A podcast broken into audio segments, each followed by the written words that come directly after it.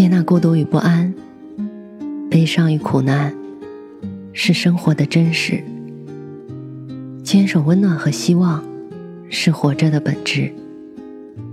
我相信，胸中装满深切的爱，生活就会灿烂千阳；内心保有沸腾，世界会为你绽放。愿我们都能在不期而遇的温暖中，满怀生生不息的期望。期盼晚上好。我是 Mandy，今天的故事来自魅力之。一起走过似水年华，为何你却离开，把我留下？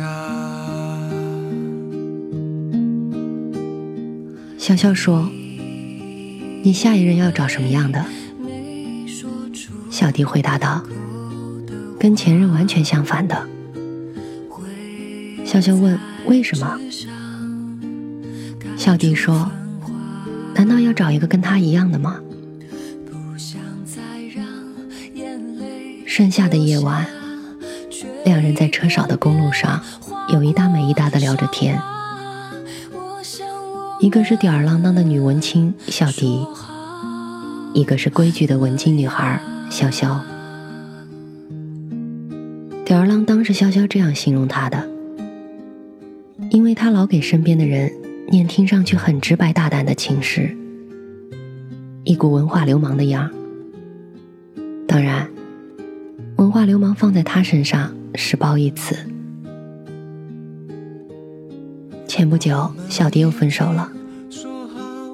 在潇潇的印象中，他的感情总是来的也快，去的也快。就像周杰伦唱的《龙卷风》，像一阵风，吹完他就走。这样的节奏，谁都无可奈何。一路走来，见证他多次的分分合合，两个人都已经习惯了。小迪也并不喜欢上演苦情的戏码，分手了，就代表结束了，快快乐乐往前走。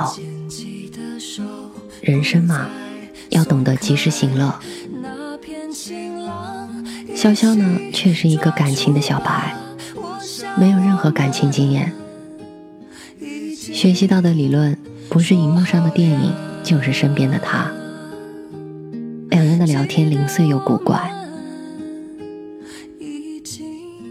潇潇问：“为什么网上经常有人发所谓最深沉的爱？”莫过于你离开以后，我活成了你的样子。小弟说，他们可能是中了这个杀手不太冷的毒。潇潇又问道：“你觉得这句话说的对吗？”不对。为什么？每个人关于爱的定义不同。那你谈过这么多场恋爱，你的定义是什么？小迪一个急刹车，两人正一前一后的跑步，小肖没来得及停步，就撞上了。小迪气喘吁吁地说：“你等我想想，你这一问把我给问懵了，回头告诉你。”这个问题，小迪想了大概半年，中间开始了一段新的恋情，到现在还没有分手。让潇潇很是诧异。两人约好一起出去旅行，在去往机场的路上，他问小迪：“你这段恋爱是有史以来最久的吧？”你上次问我的问题，那你喜欢他什么？我有答案了。他看起来没什么特别的，是了解。你有没有在听我说话？你为什么不回答我的问题？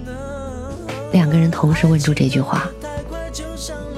距离飞机起飞不到一个小时了，他们加快了速度。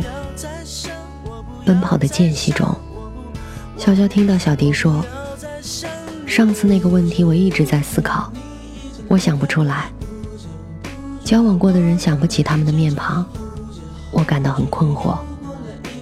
后来遇见了现在的他，我的脑海里蹦出的不是荷尔蒙上升的爱情，而是普通平淡到老掉牙的了解，是不是很奇怪？